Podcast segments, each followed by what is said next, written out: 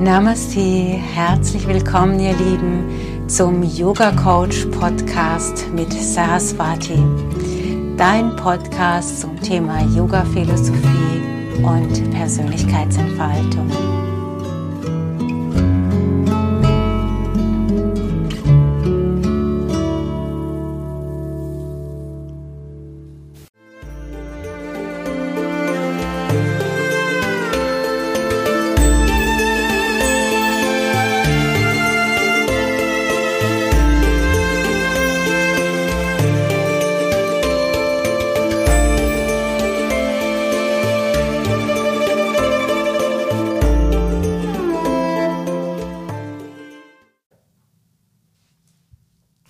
Herzlich willkommen, Namaste, liebe Yogis da draußen. Ähm, Namaste, liebe Saraswati, zu unserem Yoga Coach Podcast. Namaste, Rebecca. Namaste, ihr Lieben.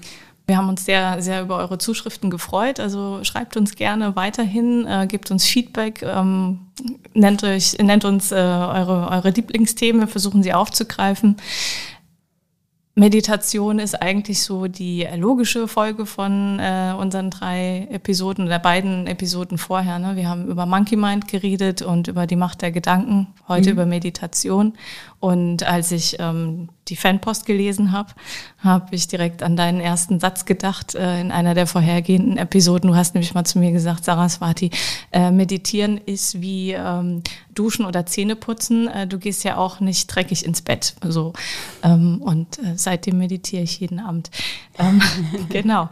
Ähm, ich bin heute für die Anfängerfragen wieder zuständig, haben wir gerade festgestellt. Und ich fange auch wirklich mit einer Anfängerfrage an.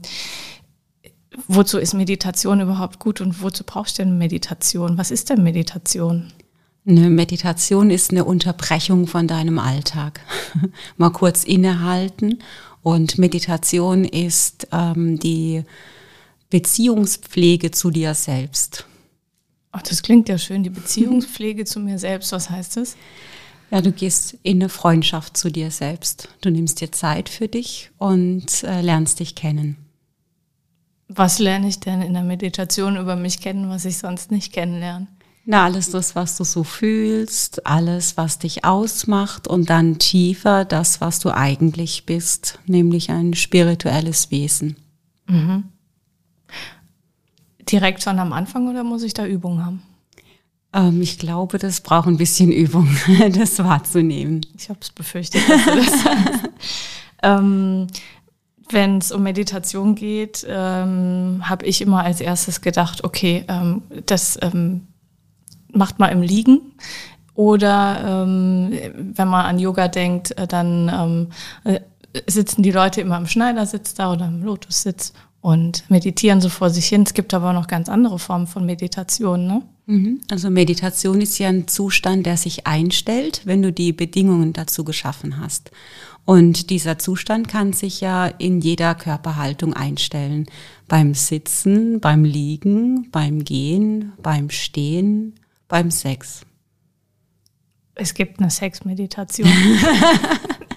ja, die Tantriker äh, praktizieren Meditation während dem Sex. Also sie bleiben ganz bei sich und in der Achtsamkeit und ähm, lassen dann Meditation entstehen. Also daher es hat nichts mit der Körperhaltung zu tun, sondern eher mit ähm, dem Bewusstseinszustand, den du einnimmst. Mhm. Was nehme ich denn für einen Bewusstseinszustand ein? Also ähm, medizinisch gesprochen äh, äh, einfach den Zustand der Alpha-Wellen. Mhm. Also gehst weg von dem Wachbewusstsein und gehst hin in einen entspannten Zustand. Und man sagt, dass dieser Zustand der Alpha-Wellen das Tor zur Meditation sind. Und dann wechselst du in den Bereich der Theta-Wellen, also in, das, in den Bereich des Unterbewussten. Äh, wenn du jetzt einfach einschlafen würdest, dann würdest du die Alpha-Wellen- und Theta-Wellenzustand getrennt voneinander wahrnehmen. Also gehst von einem zum nächsten. Und in der Meditation nimmst du sozusagen den Zustand des Alpha, der Alpha-Wellenfrequenz mit in das Unterbewusste, so dass du dann Zugang hast äh, zu dem, was eben unterbewusst in dir ist. Sonst würdest du dich nicht mehr dran erinnern können. Mhm. Das war jetzt zu, zu komplex, gell? Nee, nee? nee okay. Ähm, ähm, ich versuche es mal ein bisschen aufzudröseln. Äh, bedeutet, dass ich mich noch dran erinnern kann, was ich in der Meditation dann empfinde und durchlebe. Genau, das ist die Kunst. Mhm. Ähm, Anfänger würden wahrscheinlich eher bei einer zum Beispiel geführten Meditation im Liegen tendenziell entweder einschlafen, dann erinnern sie sich nicht mehr daran, was gerade passiert ist, sie waren einfach weg. Oder sie haben eben noch diese Gedanken und kommen gar nicht in diesen Bereich. Mhm. Und äh, gerade dieser kurze Moment, bevor man einschläft, hält man fest. Man schläft nämlich nicht ein, sondern bleibt in diesem Zustand und nimmt diesen Zustand ganz bewusst wahr. Und äh, inwiefern unterscheidet er sich vom Wachzustand und vom Schlafen? Also der Körper ist entspannt, dein ganzes Sein ist entspannt und äh, du hast nicht mehr den Impuls, etwas tun zu müssen, es ist eigentlich wie Schlafen, nur hochkonzentriert bis, ent, bis entspannt in dieser hohen Konzentration. Also musst dich nicht mehr anstrengen, um dich zu konzentrieren, sondern der Zustand stellt sich von alleine ein, dass du alles mitbekommst in dir, sogar auch um dich herum, aber es bewegt dich nicht mehr. Mhm. Und das ist dann ein Zustand, den ich im besten Falle auch mit in den Alltag nehme. Also die, die Haltung, es bewegt mich nicht mehr. Ich ähm, entscheide dann selbst, wie ich auf Situationen reagiere und lasse mich beispielsweise nicht mehr von jemandem treiben, der wütend vor mir steht. Ja, ich höre auf, dieser Ping-Pong-Ball zu sein, dieses Hüpfen der Emotionen oder auch das Beeinflussen lassen von Situationen. Mhm sondern ich bleibe einfach äh, mit diesem inneren stillen Kern in mir verbunden und diesen, diese Stille, diese, dieser Punkt in dir oder dieser Bereich in dir, der immer still und unbewegt ist, den lernst du über die Meditation kennen, nachdem du, sagen wir mal, diese oberen Schichten der Emotionalität durchdrungen hast. Da muss ich aber wahrscheinlich auch ein bisschen üben, ne? Das geht nicht bei der ersten Meditation. Es kommt immer darauf an, welches Bewusstsein du mitbringst. Also ich glaube, dass es auch Kinder gibt, die das können, Aha. weil sie den Bewusstseinszustand schon mitgebracht haben. Es kommt ein bisschen drauf an. Äh, aber jemand, der das vielleicht äh, auf Seelenebene nicht abgespeichert hat, der ganz neu Meditation lernt, wird es erst lernen müssen. So denken wir vielleicht noch mal an daran, wie die Seele aufgebaut ist. Da haben wir über diese unterschiedlichen Schichten gesprochen, die Koshas. Ähm, da haben wir auch über diese, ja, also Prana-Körper, Emotionalkörper, der Beobachter. Und dann, wenn du der Beobachter bist von dem, wie du fühlst, wie du denkst, dass du denkst, und das alles. Aus diesem Bereich fällst du dann in diese Kausalebene oder in diese Yoga, ähm, Ananda Maya Kosha Hülle, also die Hülle der Glückseligkeit. Äh, das ist auch die Hülle, in der du die Meditation erfährst. Das mhm. ist jetzt eine andere Sprache, die ich jetzt einfach verwende, um zu wissen, in welchem, wo bewegen wir uns eigentlich in der Meditation. Da bist du jenseits von Emotionen. Mhm. Ich würde gerne noch mal kurz zum Anfang, bevor wir dann in den fortgeschrittenen Level wechseln. wechseln. Ähm, ist es eigentlich schlimm, wenn ich während einer Meditation einschlafe? Nein, überhaupt nicht. Mhm. Warum nicht? Ja, weil der Körper das gerade braucht. Und wenn ich jetzt eine geführte Meditation bekomme, dann würde ja trotzdem, also diese, dieser Täterwellenbereich ist ja aktiv, dann kommt es ja trotzdem im Unterbewusstsein an und wird etwas mit mir machen. Also es ist nicht umsonst, wenn man eingeschlafen ist. Und ich finde immer, man muss halt ähm, immer das Ganze sehen. Wenn der Körper gerade Schlaf braucht, braucht er Schlaf, sonst kann man nicht meditieren. Mhm. Genauso wie wenn der Körper hungrig ist, muss er essen, sonst kann man nicht meditieren oder Gibt, trinken und so weiter. Gibt es eigentlich eine bestimmte Tageszeit, die besser ist zu meditieren und eine, Für die schlechter ist? ist morgens am besten gleich früh morgens, dann ist nämlich sozusagen mein Gehirn noch nicht richtig hochgefahren. und dann komme ich aus so einem schlafenden Bereich und wenn ich mich dann einfach auf meinen Platz setze und dann bin ich eigentlich noch in diesem meditativen Zustand und dann fällt es mir am leichtesten. Mhm. Oder ähm, in der Natur finde ich es auch noch mal leichter. Ja. Ja, wenn man nicht so vielen Reizen ausgesetzt ist. Mhm. Oder nicht befürchten muss, jetzt klingelt gleich jemand oder das Telefon klingelt jetzt oder irgendwas. Irgendwer will was von mir, dann finde ich, dann ist es Tageszeit unabhängig, dann ist es eher eine Frage der Umgebung. Und ähm, äh, macht es einen Unterschied, ob ich häufiger am Tag meditiere oder nur einmal? Äh, ja, mit Sicherheit. Man weiß dass, äh, ich glaube, die Uniklinik Gießen hat dann äh, Forschung zu betrieben zu dieser grauen Hirnsubstanz. Frag mich jetzt nicht näher. Also es ist einfach, ähm, das man kann nachweisen, dass die graue Hirnsubstanz zunimmt, wenn man über acht Wochen 45 Minuten am Tag meditiert. Und äh, das hat damit zu tun, inwiefern ähm, man Angst empfindet oder nicht. Das musst du mir jetzt erklären. Erstens die graue Hirnsubstanz und zweitens das mit der Angst. Ähm, also es hat mit der Amalgata zu tun irgendwie, aber das, ähm, ich bin da jetzt kein Mediziner, ich habe das einfach nur gelesen. Ich fand es einfach interessant, dass man nachweisen kann, dass die Gehirnsubstanz sich ta tatsächlich verändert, einfach nur über die Meditation, einfach, dass du deinem Gehirn erlaubst, einfach mal Sendepause zu haben. Mhm. Und dadurch wird der Stresslevel nachweislich gesenkt. Mhm. Also das hat, hat, ja dann mit der Hormonausschüttung zu tun. Äh, das wirkt ja dann aufs, auf den ganzen Körper und damit natürlich auch auf dein Wohlbefinden, so dass man das äh, sowohl medizinisch nachweisen kann, natürlich aber auch einfach aus der Erfahrung heraus nachweisen kann, dass der Stresslevel nicht mehr so hoch ist, dass das Angstempfinden abnimmt. Mhm. Okay, habe ich verstanden. Und äh, wie lange? Also du hast gerade gesagt 45 Minuten. Acht Wochen lang, ja. Die meisten Meditationen gehen jetzt aber so um die 20 Minuten. Mhm. Ich glaube, es hat damit zu tun, dass äh, wenn die Leute sehen, irgendwie eine Meditations-App oder so und die sehen, es dauert 45 Minuten, dann wird es vielleicht einfach auch nicht so oft angeklickt wie 20 Minuten. Und man muss ja auch erstmal die Ruhe aufbringen können, 45 Minuten ähm, in Stille zu gehen oder in die Meditation zu gehen, wobei natürlich das Zeitempfinden in der Meditation wegfällt. Das heißt, wenn man sich mal dazu überwunden hat, zu sagen, ich nehme mir jetzt 45 Minuten Zeit, ist es auch wieder egal, weil wenn du tatsächlich in der Meditation bist, kriegst du es ja gar nicht mit. Mhm. Und äh, was mache ich denn als Anfänger? Fange ich dann mit einer kürzeren Meditation an oder direkt die 45 Minuten? Ja, da fängt man mit einer kürzeren Meditation an. Also in meinen Yogakursen habe ich ja oft so 20 Minuten, 25 Minuten. Da weiß ich schon, dass Anfänger Stress bekommen. Die fangen dann an, die Augen zu öffnen oder der Körper wird unruhig. Dann merke ich schon, okay, das ist für die eigentlich zu lang.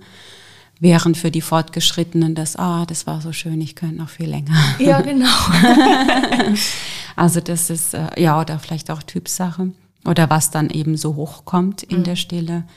Äh, mit Anfängern würde ich empfehlen, einfach mal 15 Minuten oder 10 Minuten äh, einen Wecker zu stellen und zu sagen, ich mache mal nichts. Ich meditiere nicht, aber ich lese auch nicht oder habe irgendwie das Gefühl, irgendetwas zu tun. Ich beobachte auch nicht meinen Atem oder versuche meine Gedanken loszulassen, sondern ich nehme mir einfach mal 15 Minuten Zeit, nichts zu tun. Und in diesen 15 Minuten schaue ich rum oder ich denke nach oder was auch immer. Ach, und das ist schon Meditieren? Nee, das ist noch nicht Meditieren, aber es ist ein Weg dahin. Mhm. Aber dann habe ich ja wieder das Gedankenkarussell, wenn ja. ich dann. Äh und das, diese Akzeptanz braucht es auch erstmal, zu sagen, okay, ich muss doch gar nichts machen. Ich muss ja jetzt gar nicht gleich gedankenlos sein, mhm. sondern ich nehme mir nur Zeit für mich 15 Minuten lang mal nichts zu tun. Ist es eigentlich wichtig, ob man liegt oder sitzt? Das ist auch Typsache. Ich finde, wenn man sitzt, ist man präsenter und es fällt, also mir fällt es leichter, präsent zu bleiben und in die Meditation zu kommen. Beim Liegen passiert ja schon manchmal, also schneller, dass man einfach einschläft. Wobei ich habe auch schon Leute gehabt, die schlafen im Sitzen, gibt's auch. also das ist, glaube ich, Typsache. Mhm. Aber klassisch würde, würde, natürlich im Sitzen eine Meditation sein. Und äh, macht's was, es macht einen Unterschied, ob ich zugedeckt bin oder nicht?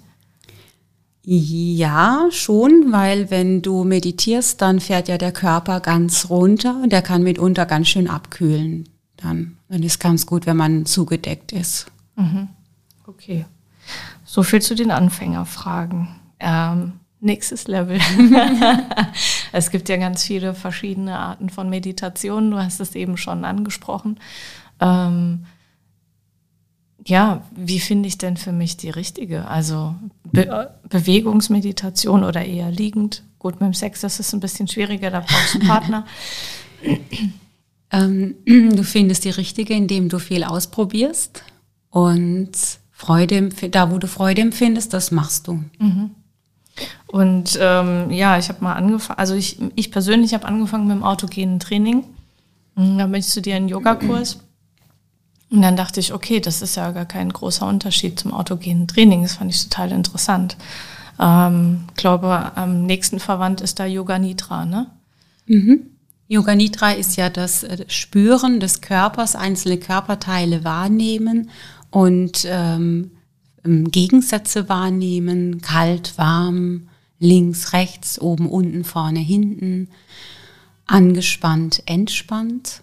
Ähm, da wird also mit unterschiedlichen Methoden gearbeitet und dann äh, endet Yoga Nidra mit einem Sankalpa, also mit einer Affirmation, äh, die positiv nochmal auf das Unterbewusstsein wirken soll. Und das autogene Training ist äh, aus dem Yoga Nidra adaptiert und für den westlichen Menschen ein bisschen angepasst, vielleicht so ein bisschen ähm, systematischer, klarer, so jetzt kommt das, jetzt kommt das, jetzt kommt das. Aber es ist ein Bestandteil aus dem Yoga. Mhm. Und äh, dann, was wir ja schon aufgenommen haben, ist beispielsweise auch eine schamanische Reise. Mhm. Ähm, inwiefern unterscheidet sich das? Was, ähm, was macht die schamanische Reise aus? Erstmal der Name. Ja. Also wenn ich Meditationslehrer ausbilde und frage, was wollt ihr machen, dann kommt eigentlich immer, ich möchte gerne schamanische Reise machen ähm, es eine schamanische, also es gibt ja Fantasiereisen, ich glaube, das kennen die meisten, wo wir dann ans Meer gehen und auf eine Blumenwiese in den Wald und lassen einfach diese inneren Bilder auf unsere Seele wirken. Und eine schamanische Reise knüpft daran an. Wir fangen an mit einer Fantasiereise.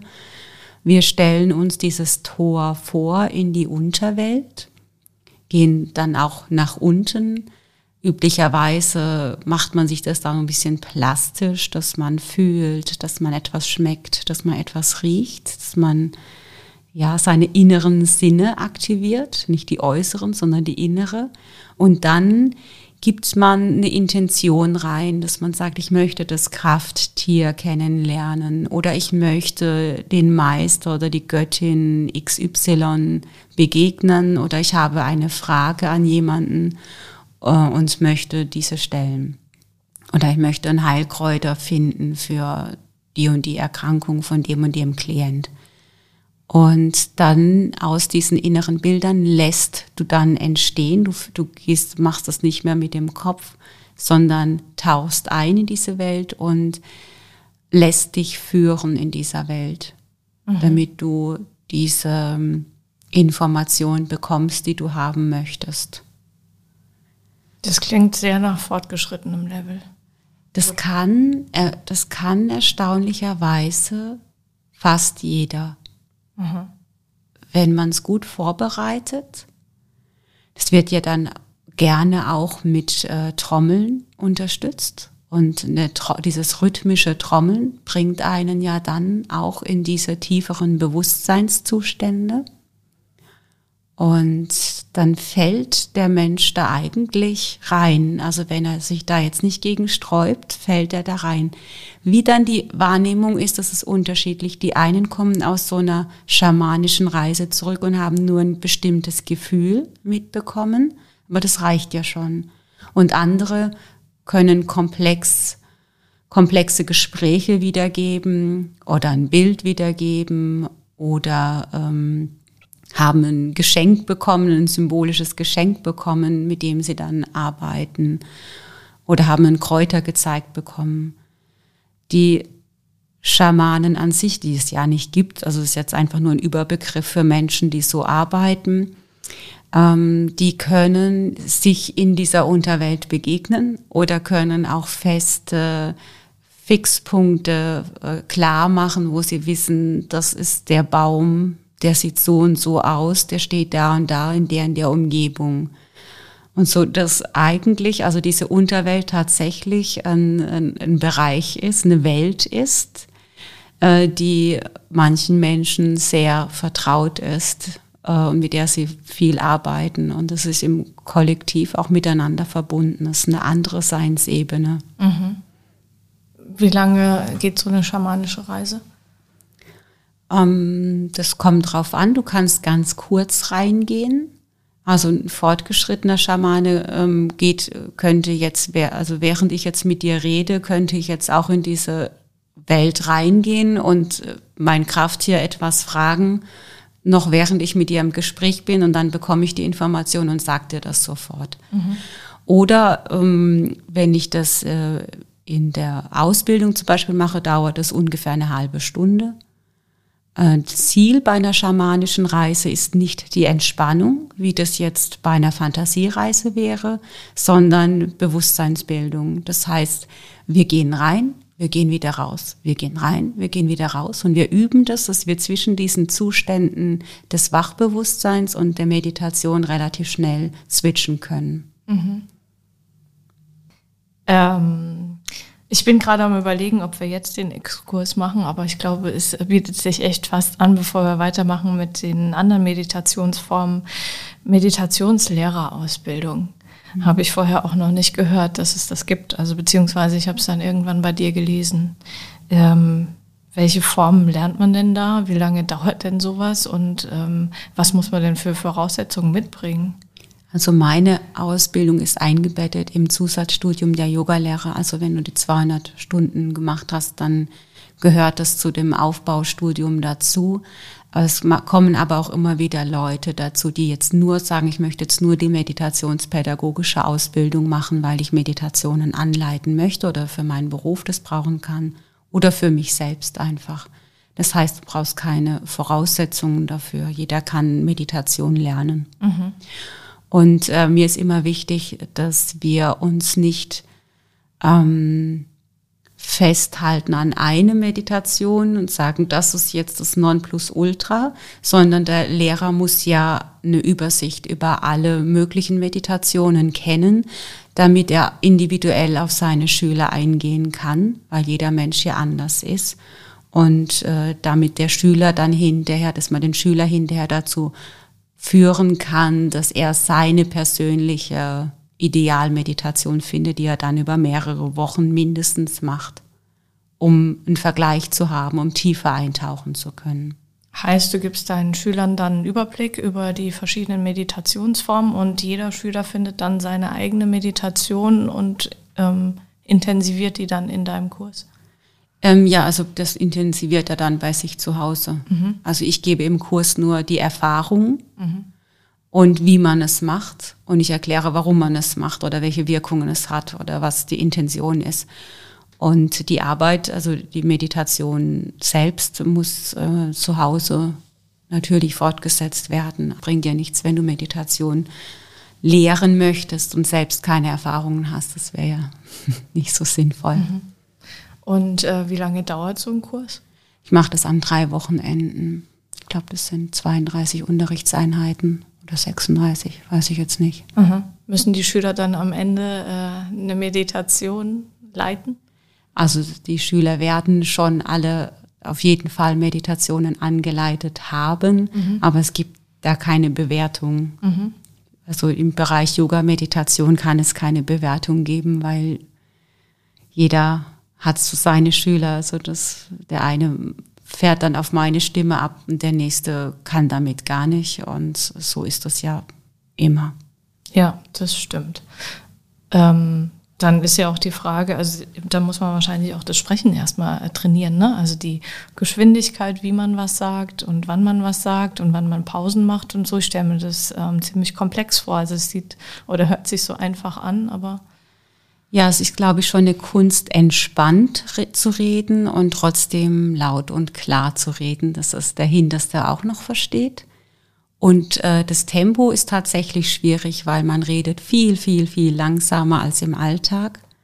Und wenn man ähm, die Leute hinterher fragt, was denkst du, wie lange warst du in der Stille, dann ist es für die ja nur kurz und du selbst saßt aber vorne und hast gedacht, okay, zehn Minuten können lang werden, wenn du so sitzt und einfach in die Runde schaust, was jeder so macht. da muss man sich erst dran gewöhnen. Mhm. Ja. Ähm, du hast es eben schon ähm, angesprochen. Ähm, umgekehrt, derjenige, der eine Meditation macht oder eine geführte Meditation, ähm, es ist immer wichtig, ähm, welchen Bezug man dann zu dem Sprecher auch hat. Ne? Wie finde ich denn für mich den richtigen Sprecher? Und ähm, zweite Frage gleich hinterher. Ich habe immer das Gefühl, je nachdem, welche Meditation ich mir anhöre, dass es ähm, was, mit, was anderes mit mir macht, je nach Sprecher auch. Kann das sein oder ist das Einbildung? Nee, mit Sicherheit. Weil? Also wenn der jetzt einen Dialekt hat, nee. hast du sofort irgendwie einen Bayer mit Lederhose im Kopf und irgendwie wird das was anderes machen. Ähm, also ja, und natürlich die Sympathie äh, muss ja irgendwie da sein, musst dich ja wohlfühlen mit der Stimme, die du da hörst. Das ist ja man, man, das ist ja auch immer gekoppelt mit eigenen Erfahrungen. Vielleicht mhm. erinnert dich die Stimme an irgendwen, den du mochtest oder nicht mochtest und schon wird deine Meditation beeinflusst werden. Mhm. Ähm, bei mir ist es so, ich ich spreche bewusst nur von mir, weil ich kann es ja nicht für andere beurteilen.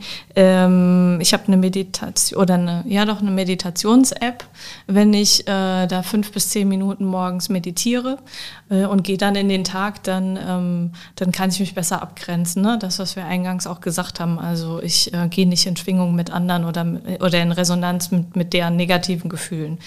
Ähm, wenn ich jetzt äh, eine Meditation mache, die du gesprochen hast, die wir ja auch auf unserem YouTube-Kanal und auf Spotify und so weiter haben, ähm, dann fühle ich mich energiegeladen. Und dann, also ich arbeite mit drei Sprechern. ähm, und dann, wie gesagt, diese Yoga Nidra Meditation vor dem Einschlafen. Ähm, da habe ich dann immer das tatsächlich das Gefühl, ich habe geduscht, ja, also so, aber Seelenduschen. Also mir geht, ich bin dann erholt und erfrischt, aber also hängt es vom Sprecher ab oder hängt es einfach von dem Gesagten ab? Ich glaube, das hängt von dem Gesagten ab. Hm. Also wenn man eine Meditation schreibt, dann hat man eine ganz bestimmte Intention also habe ich ja irgendwie, ich möchte was erreichen damit. Und im Idealfall kommt es dann auch beim Gegenüber an. Mhm. Hm, okay. Ähm, wir waren bei den verschiedenen Arten der Meditation oder Formen, ne? Mhm. Was gibt es denn noch außer Fantasiereisen und schamanischer Reise und Yoga Nidra? Sehr, sehr viel. Es gibt die Zen-Meditation, es gibt äh, Bewegungsmeditationen, Achtsamkeitsmeditationen, ähm, stille Atemmeditationen. Was ist denn eine Achtsamkeitsmeditation? Also MBSR hatten wir jetzt mhm. auch im Vorgespräch, ist seit ein paar Jahren auch tatsächlich ja mehr im Fokus, um es positiv zu formulieren und nicht zu sagen, es ist Mode. Ja. ne? Aber das ähm, hört man ja ziemlich oft. Ja, ich glaube, dass die Meditation viele Jahre eher so in den Esoterik-Bereich äh, oder in den religiösen Bereich äh, geschoben wurde und MBSR ist wohl, ähm, sagen wir mal, eine westliche Variante, um diesen Touch der Esoterik rauszunehmen und das salonfähig zu machen im Business-Bereich oder auch im medizinischen Bereich. Aber im Grunde genommen verbirgt sich dahinter eine Achtsamkeitsmeditation. Mhm. Äh, immer wieder die Intention im Hier und Jetzt anzukommen, was ja Meditation ist. Mhm. Und was ist eine Achtsamkeitsmeditation im Unterschied zu dem, was wir jetzt schon besprochen haben? Ähm, also ich gehe achtsam. Zum Beispiel, ich spüre, wie ein Fuß nach dem anderen aufgesetzt wird. Ich nehme meinen Atem wahr und spüre, wie er kommt und geht und kommt und geht. Oder wenn ich esse, dann schmecke ich und sonst gar nichts. Das, das ist Achtsamkeit. Also ich tue alles, was ich tue, mache ich achtsam und daraus kann Meditation entstehen. Mhm. Äh, das mit dem Gehen erinnert mich an die Gehmeditation. Ja, ist eine Gehmeditation. Das ist also MBSR ist einfach eine Zusammenfassung von unterschiedlichen Meditationen, mhm. die ja nicht neu sind, sondern es ist einfach nur ein Konzept, das entwickelt wurde und in Kursen vermittelt wird. Mhm. Wann machst du nur Gehmeditationen beispielsweise? Wäre ich jetzt persönlich oder überhaupt oder wie meinst du? Für deine Schüler? Also im Unterricht gar nicht, weil das nicht so ähm, ja im Raum nicht so schön ist. Aber in der Lehrerausbildung waren wir jetzt im Park. Da mache ich das natürlich gerne, wenn man dann barfuß auf der Wiese läuft, ist wieder was. Da kann man ja wirklich was spüren. Ähm, also das wechselt halt im Idealfall ab, also dass, dass, man die, dass man Meditation nicht nur im Sitzen kennengelernt hat, sondern wirklich auch in der Bewegung, damit man äh, das gar nicht so gekoppelt hat. Es geht nur so, sondern ich kann ja immer meditieren. Mhm. Dann gibt es Tandava, liebe ich sehr. Das ist eine ähm, Bewegungsmeditation aus dem kaschmirischen Tantra, wo es darum geht, in einen kosmischen Tanz zu gehen. Also alles ist ja immer Schwingung. Und wenn du gerade draußen in der Natur bist, äh, dann spürst du den Wind. Und es geht darum, den Körper nicht mehr aktiv mit den Gedanken zu führen, sondern dich führen zu lassen von dieser Schwingung. Und dann kann es mal sein, dass der Körper ganz, ganz langsam in, die, in der Bewegung ist und dein Kopf sagt, komm, ich weiß doch, wohin die Hand hin will, mach mhm. doch schneller. Und du sagst, nein, ich weiß nicht, wo die Hand hin will. Vielleicht geht sie jetzt weiter, aber möglicherweise wechselt sie auch die Richtung wieder. Und das zu beobachten, das ist Tandava. Oder mhm. anders gesagt, Sex mit der Natur. Mhm. Wir kommen heute wieder auf ähm, Punkte, von denen ich am Anfang gar nicht gedacht hätte, dass er okay. Ja, und du merkst schon, es ja. hat für mich immer was Spielerisches ja. und was, was, was Lustiges und was äh, nicht so ernst gemeintes, weil wenn du jetzt sagst, ich muss meditieren und ich setze mich jetzt hin und versuche frei von Gedanken zu werden, ehrlich gesagt, wer hat da Lust drauf? Da hat ja niemand Lust drauf. Mhm. Es, es soll etwas sein, dass du eine Erfahrung mitnimmst, äh, die dich bereichert, wo du das Gefühl hast, ja, das hat Spaß gemacht, also kann ich es morgen wieder machen. Mhm. Wie oft meditierst du? Das ist unterschiedlich, aber auf jeden Fall mal täglich. Und wie oft, ähm, ja, das kann ich dir jetzt gar nicht so sagen, weil ich meditiere zum Beispiel, wenn ich mit dem Hund unterwegs bin, auf das Wasser. Das liebe ich sehr, mhm. aber da gucke ich da nicht wie lang ist das jetzt? Einfach so zu laufen, dieses Wasser, die Bewegung des Wassers zu sehen, die Sonne, die im Wasser glitzert und das aufzunehmen. Oder wirklich zu gehen und zu spüren. Oder morgens eben zu sitzen. Und das kann sehr unterschiedlich sein. Es kann sein, ich setze mich gerade hin, atme einmal tief ein, atme ruhig aus und dann sitzt mein kleiner Sohn nebendran. Yeah. Wann bist du fertig? Und dann ging meine Meditation genau ein Atemzug ähm, bis hin zu länger. Also so, äh, dann ist der ruckzuck ist mal eine Stunde rum, wenn, äh, wenn ich äh, gewisse Meditationsübungen äh, mache. Mhm. Ich äh, praktiziere Atma Kriya Yoga. Was ist das? Gerne. Das ist eine Meditationsform, wo man eine Einweihung zu bekommt. Kriya ist Reinigung, Atma ist neu. Das sind Meditationstechniken, äh, die ähm, ähm, von einem Guru übermittelt wurde, von Mahavata Babaji. Und ähm, man reinigt sein Energiesystem dadurch. Mhm. Da, da hat man einfach eine Auswahl von verschiedenen Meditationsformen und äh, macht mal das und mal das. Und wenn du das machst, dann hast du schon eine Anzahl, wie oft machst du es und dann sind von vornherein gleich 20 Minuten auf jeden Fall weg oder so. Mhm. Du setzt dich jetzt aber nicht hin und machst eine Meditations-App an. Das heißt, äh, du hast wahrscheinlich alles im Kopf, oder? Ich habe alles im Kopf. Ich mache keine Meditations-App an. ähm, ja, ich mache keine.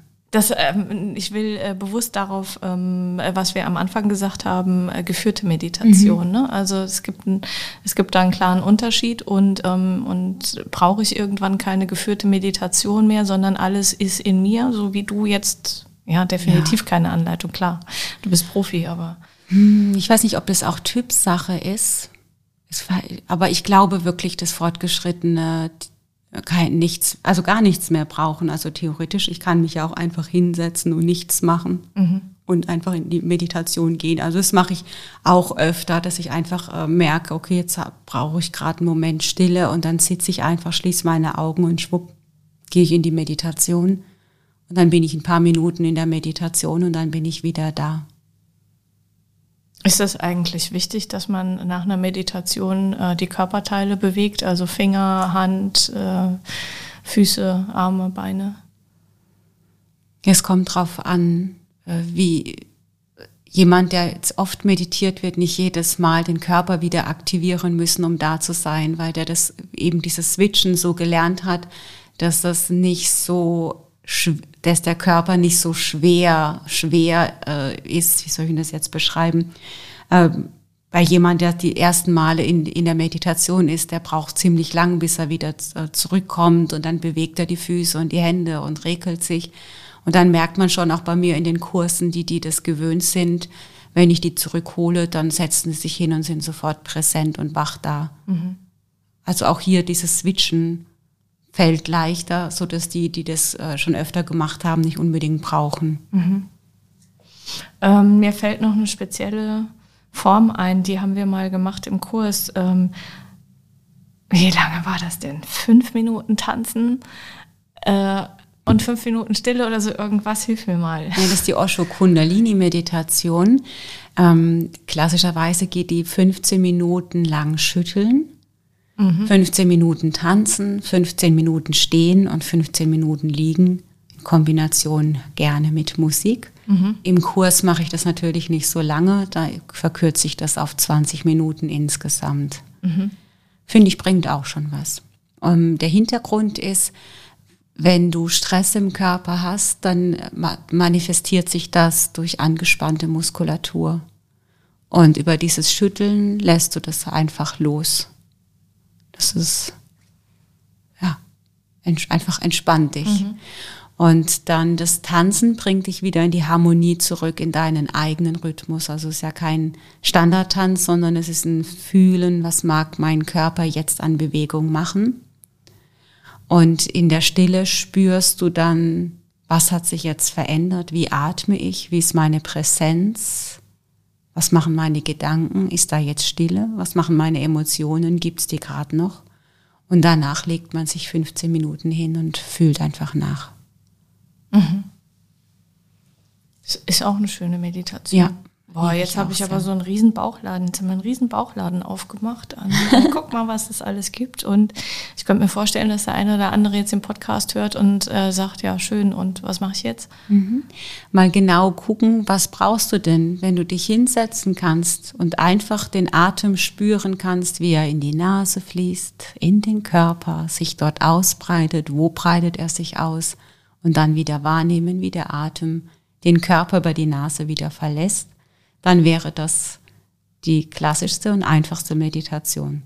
Mhm. Wenn du aber merkst, du sitzt da und du kannst das gar nicht, weil alles in dir anfängt nervös zu werden oder du gerade auf 180 bist, weil du gerade Streit hattest, dann macht es Sinn, eine Bewegungsmeditation zu machen, zum Beispiel die Osho Kundalini Meditation, um das einfach rauszubekommen. Mhm. Oder wenn du die Zeit in Anführungsstrichen nicht hast, das ist immer was Relatives. Natürlich hat man Zeit, aber okay. Du nimmst, du hast das Gefühl, du kannst sie dir nicht nehmen für die Meditation. Ähm, aber du bist sowieso gerade unterwegs, dann macht es doch Sinn, einfach mal wirklich zu spüren, wie laufe ich gerade, wie atme ich gerade. Oder du setzt dir dieses Stopp, über das wir mal gesprochen haben, dieses Stopp, dann innehalten, kurz nach innen spüren, wie geht's mir eigentlich gerade? Und dann geht der Alltag weiter. Mhm. Das ist ja auch schon Meditation. Mhm. Letzte Frage von mir. Wer hat eigentlich Meditation erfunden? Oha. Kommt, hier, kommt, kommt die aus dem Yoga? Natürlich die dem Yogis. Ja. Natürlich die Yogis. Ah, ich dachte, die Antwort auf alle Fragen ist Hatha Yoga. Hat nur schon lange geschwert. Ja, hm, das ist eine gute Frage. Ich glaube, dass Meditation ein Urzustand, der natürlichste Zustand der Menschen ist. Und irgendwie scheinen wir eine große Freude daran zu haben, uns gegenseitig aus der, aus der, aus der, Medit aus der Meditation, aus dem meditativen Zustand zu reißen. Ähm, der, von daher glaube ich, äh, ist es gar nichts, was man erlernen muss. Wir müssen es wieder erlernen, weil wir uns rausgebracht haben, weil unsere ganze, unsere ganze Alltagsstruktur nicht darauf abzielt. Jemand, der meditativ ist, wird dazu angetrieben, nicht meditativ zu sein, sondern rational. Äh, aber ein Kind ist meditativ. Ein Kind, das du im Sandkasten buddeln siehst, wirst du meditativ erleben. Ein Kind, das auf der Wiese liegt und Wolken betrachtet, meine Lieblingsbeschäftigung als Kind, bin vor kurzem wieder drauf gekommen, ähm, ist, das ist ein zutiefst meditativer Zustand. Ich finde das total spannend, weil ich ähm, eingangs ähm, was ganz anderes mit Meditation verbunden habe als jetzt. Wenn du das so erzählst, was das für dich, was für dich alles Meditation ist. Ja, alles ist Meditation. Nur haben wir es vergessen. Nur lassen wir uns nicht die entsprechende Ruhe und kreieren Faktoren um uns herum, die eher kontraproduktiv sind, wenn ich meditativ sein möchte. Zeit, ähm, ähm, Druck durch Bewertungen, ähm, das Wegnehmen von Natur, Lärm, ähm, Leuchtreklame, ähm, das alles, Medien, das, das bringt uns, also über ständig Handy gucken, ständig, oder äh, ja, wenn die Leute sagen, ich habe keine Zeit zur Meditation, ja, aber sie haben Zeit, Fernsehen zu gucken, sich Filme anzuschauen. Also von daher stimmt es ja nicht, könnt ihr auf den Film verzichten und meditieren. Ja. Stimmt. Also es ist der Urzustand eines jeden Menschen. Von daher, man muss es nicht erfinden.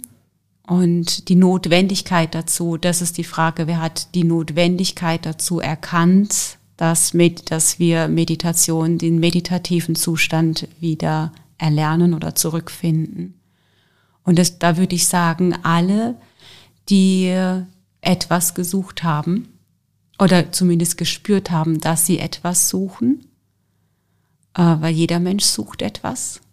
Und diese Menschen, die erkannt haben, was es eigentlich ist, haben festgestellt, ja, es ist eigentlich die Anbindung zu mir selbst oder die Anbindung an etwas Höheres und die Sehnsucht nach Stille.